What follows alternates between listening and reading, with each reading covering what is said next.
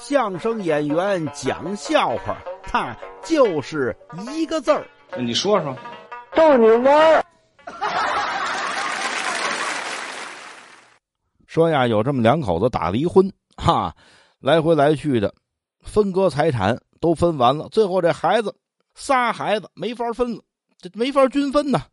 俩人打到法院了，这法官说：“这么着吧，你们呀，这点事儿呀，也别浪费司法资源了，呃，给你们调解调解。这么着，你们俩要不然再努努力，再生一个，这不就能分开了吗？”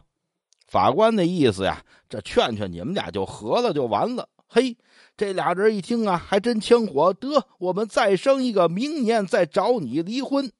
结果哎，还真是没过几个月，这媳妇怀胎有孕，找这法官来了啊！看见没有，又怀上了，生完这孩子，我们俩就离婚。法官说：“行，你们俩爱怎么着怎么着吧。”等来等去，等去等来，呃，过了快一年了，这俩还没来。